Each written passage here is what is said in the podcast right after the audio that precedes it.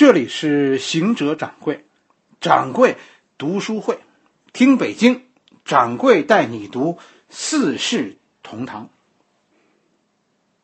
四世同堂》是吧？提到老舍，哎呀，掌柜心里啊总有一些伤痛啊，因为对他作品的喜爱，因为他最终不算完美的结局。老舍最终是在北京新街口豁口这个地方，是吧？没到小西天那儿。以前呢，这儿有一个湖，叫太平湖。一九六六年，老舍在这里以沉湖的方式自杀了，结束了自己的生命。那是一个牛鬼蛇神满天飞的时代，老舍选择了以这样一种方式追求内心的。平静，我们就说说老舍这一辈子，说说老舍的生活。哎，我觉得当你了解了老舍，了解了《四世同堂》背后的那些故事，这本书你看着会会更加的震撼。老舍是个什么样的人？如果如果大家呀看过几部老舍的作品，你就会同意我的一个观点。啊，可能在在近代的作家中有和老舍一样对生活的那种那种敏感，啊，那能通过最细微的末梢感觉到时代脉动的人，我觉得南方有一个有一个作家叫鲁迅，北方就是老舍了。甚至于老舍因为他地道的英文，啊，他把很多中国作品翻译成了英文，所以在西方的眼中，老舍。才是能够代表中国从三十年代到六十年代，啊，这个中国文学最高成就的中国作家。曾经在老舍死后，老舍是一九六六年死的，一九六八年，当时的中国与与世界隔绝，外面都不知道老舍的死。西方西方世界曾经要把诺贝尔文学奖颁给老舍来着。老舍据说当时投票是超过后来获奖的那个日本文豪川端康成。后后来后来是因为老舍已经不在人世，而诺贝尔文学奖是只颁给在世的文学家，这样川端康成才获得了那一届一九六八年那一届的诺贝尔文学奖。这这件事是老舍的公子，是吧？舒乙先生在在老舍的传记中说的。当然，咱这里有个问题。是吧？诺贝尔文学奖的投票机制啊，其实是是严格保密的，所以这个说法算是算是未经过官方的证实。但是不管怎么说，有一件事是肯定的，那就是在西方人的眼中啊，老舍的成就是超过鲁迅的，不但超过鲁迅，也超过当时中国的几乎所有作家。甚至于超过日本的那些文艺启蒙的大师们。大家都知道有个《金瓶梅》是吧？哎，你你知道西方人怎么说《金瓶梅》吗？哎，他们他们没有这种植物，《金瓶梅》是一种植物，他们没有这种植物，《金瓶梅》西方人叫 Golden Lotus，就是就是金色的莲花。这个 Golden Lotus 就是就是老舍的发明，老舍的翻译。到目前为止，西方公认的是吧？外国人能看得懂的《金瓶梅》，就是老舍翻译的这本《Golden Lotus Story》。大家千万别别小看老舍，是吧？这是很世界的一个中国文人，是被是被我们这些这一代人忽视的一个一个伟大的作家。老舍，老舍生于一八九九年，生于一个旗人的家庭。老舍是满族，是旗人，满族正红旗。他的本名叫叫舒庆春，叫庆春，是因为老舍出生的那一天呢是农历的立春，所以老舍叫叫舒庆春。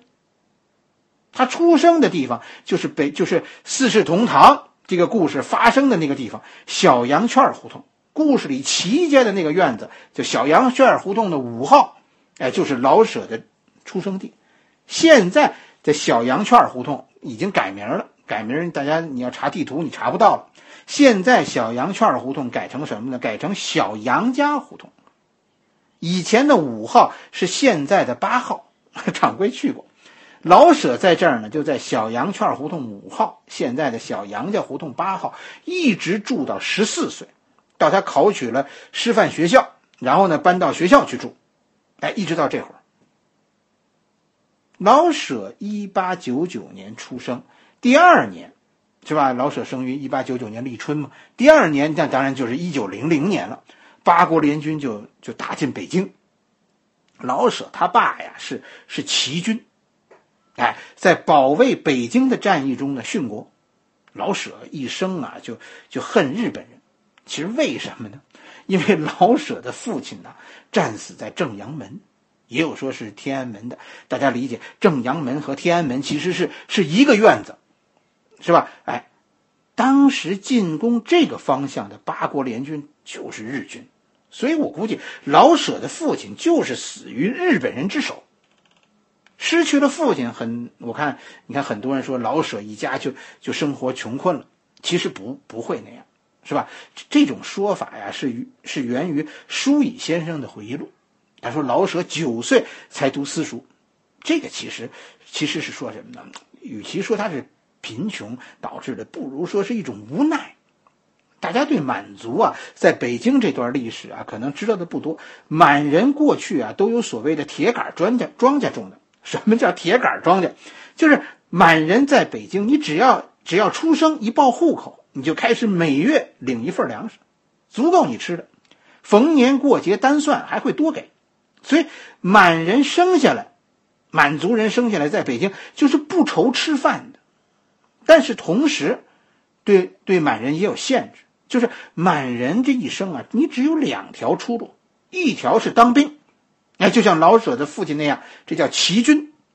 另一条路呢，就是读书，将来做官当公务员。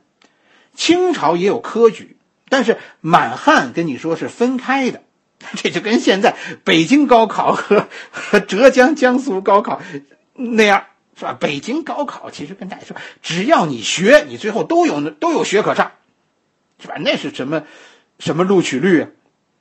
旗人最后是是没有工作问题，旗人所以不能经商，不能种地，要么当兵，要么将来当当公务员。为什么老舍九岁读书和家境无关呢？哎，这是一种犹豫。按理说，老舍的爸爸是军人，老舍应该也是。但是大家见过老舍的照片吧？文文静静的，哎呀，这怎么看也不像个军人，对吗？哪像个军人呢？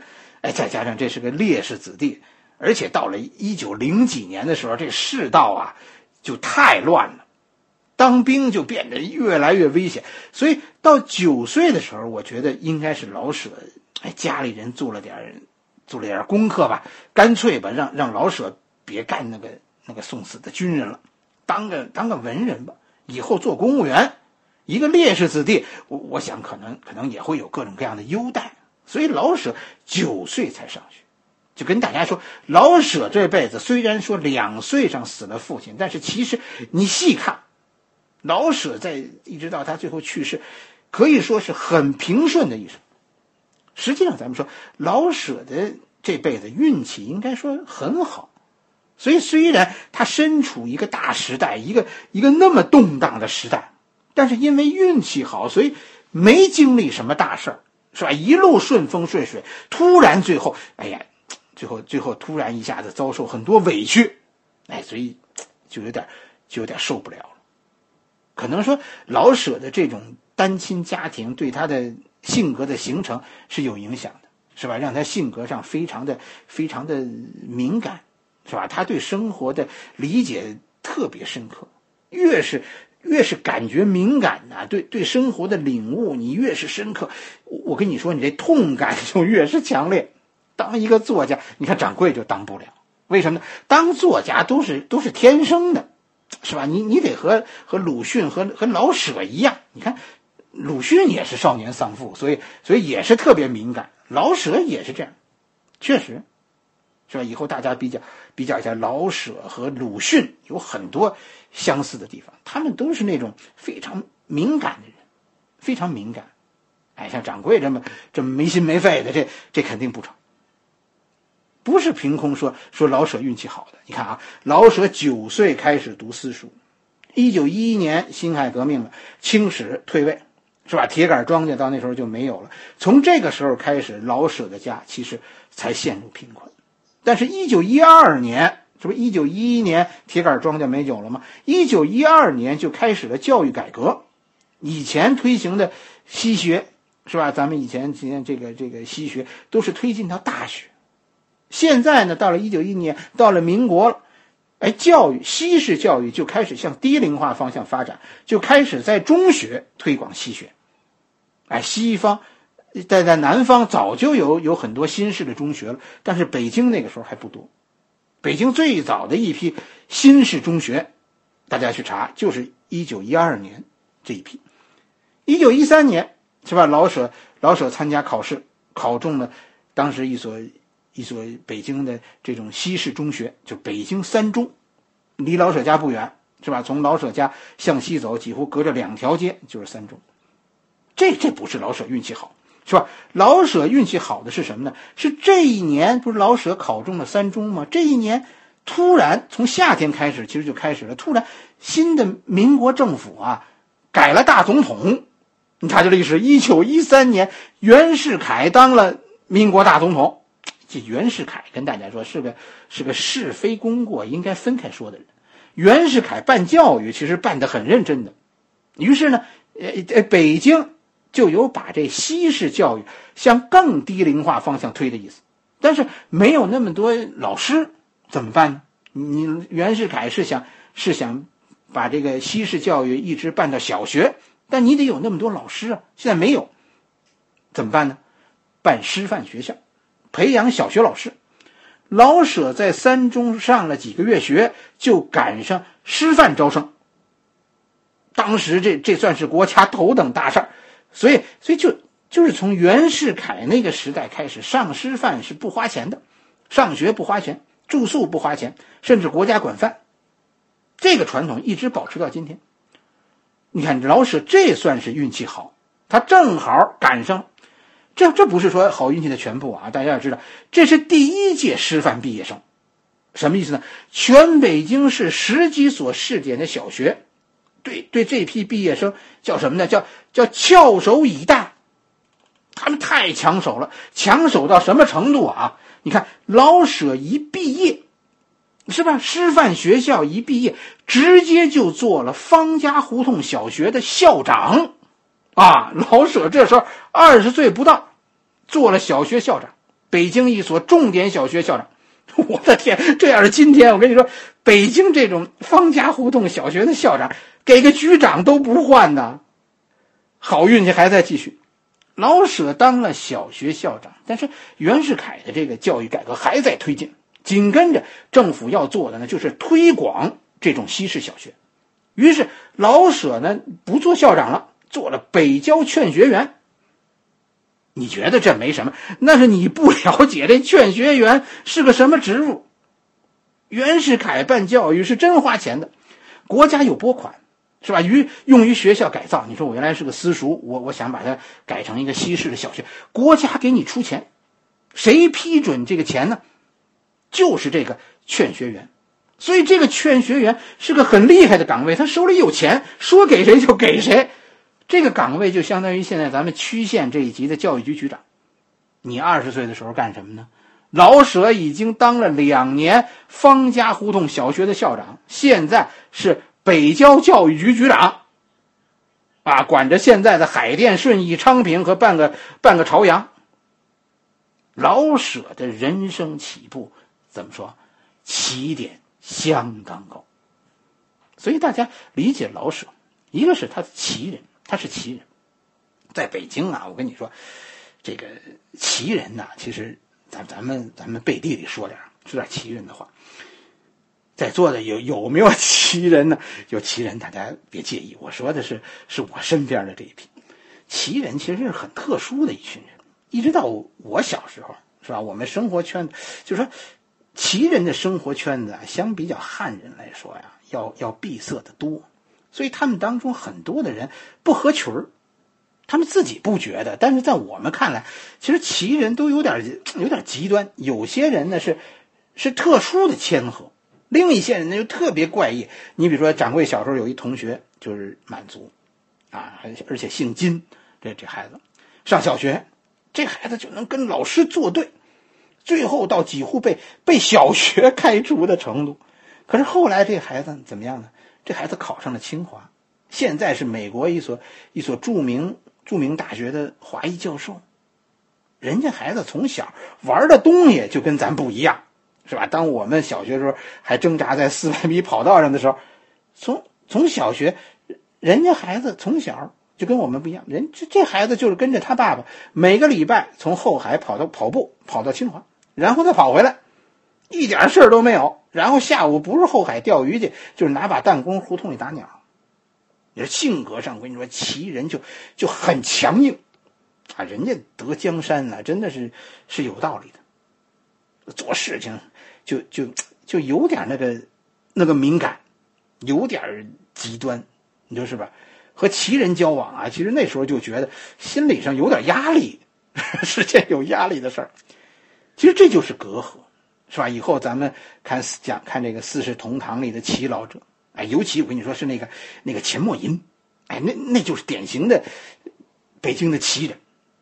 哎，咱们以后会专门讲一集，到底这种隔阂是怎么产生的。今天大家就知道，老舍也是这样一个很奇人的人，性格上不能算是，这不能算是缺陷，只能说是，好像怎么说呢？咱们说文人就特别的珍惜羽毛，齐人的性格应该说和咱们汉人有点不同。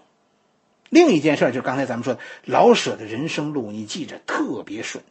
哎，理解老舍最后的。最后的人生啊，最最后结局就是这一点。他的人生走得太顺，开始的很顺利，是吧？他算是一步赶上车，以后被车带着走的。从上师范，然后当校长，是吧？甚至二十岁就就当了北京的北郊劝学员。哎，人生真的开始的那叫叫太顺，一帆风顺。不仅仅是这个时候。你要知道，你要说这些年，就从老舍这一九一一年到一九一六年，哎呀，中国多乱！可是老舍的生活不但一帆风顺，而且跟你说出奇的平静。北京真的就如同故事里《四世同堂》这故事一开始齐老人说的那样，北京是一块风水宝地，庇护着他的子民。这是这是老舍，我觉得真实的人生感悟。啊，北京真的就是这样一块一块老舍的风水宝地。这一点最终就变成老舍对北京的那种发自内心深处的留恋。哎，在《四世同堂》里，大概大概写北京景色的有有十几处，每一处你看都是充满了感情。哎，写景都都带着情的，或者爱，或者恨，是吧？大家注意，老舍是有理由爱北京的，爱屋及乌。老舍是爱北京的人，所以他也爱北京的人。他爱北京，所以就就爱北京的人。老舍和鲁迅都善于写小人物，但是大家注意过他们写的小人物有什么不同吗？你你有机会你对比一下阿 Q 和祥子有什么不同啊？祥子要比阿 Q 活得讲究的多。鲁迅笔下的小人物通常都是那种随波逐流。鲁迅呢？鲁迅是以一个旁观者的姿态，满脸不屑的去讲述他们的可恨。啊，据说那鲁迅说那那叫那叫因爱生恨，但是老舍笔下的北京人，你看，都很可爱，他们都是都在和命运做抗争，虽然最终都失败了，但是骨子里的那份豪横，啊，让让他们不甘心随随风飘走。鲁迅是旁观者，老舍老舍可是活在这些故事里，很多的故事其实其实我觉得都有。怎么说都有自传的痕迹，即便不是自传，也写的是是身边的人，就就如同咱们说四世同堂，所有的坏人，这四世同堂里，你看啊，所有的坏人都是外地来的，街坊们都那么善良，这就是老舍心中对北京的热爱，这是这是老舍的文章让人觉得觉得亲切的地方，是吧？就是护着北京人。啊，我我就说，理解了老舍早年在北京的一帆风顺，你就能理解他对北京的热爱。在读这个故事时候，你你才能找到，才能懂得故事里北京的可爱。好了，今天咱们的故事就先讲到这里，明天咱们咱们继续。别着急，我也抓紧点，争取咱们在双十二购物节之前，是吧？把把老舍给大家讲完。啊，我我是这么计划的，双十二以后咱们讲《四世同堂》里的人物，然后呢，然后给大家把这故事讲个梗概。哎，咱们哎大体上反正我现在就是这么计划的。好多事儿啊，这个计划赶不上变化，我尽力尽力。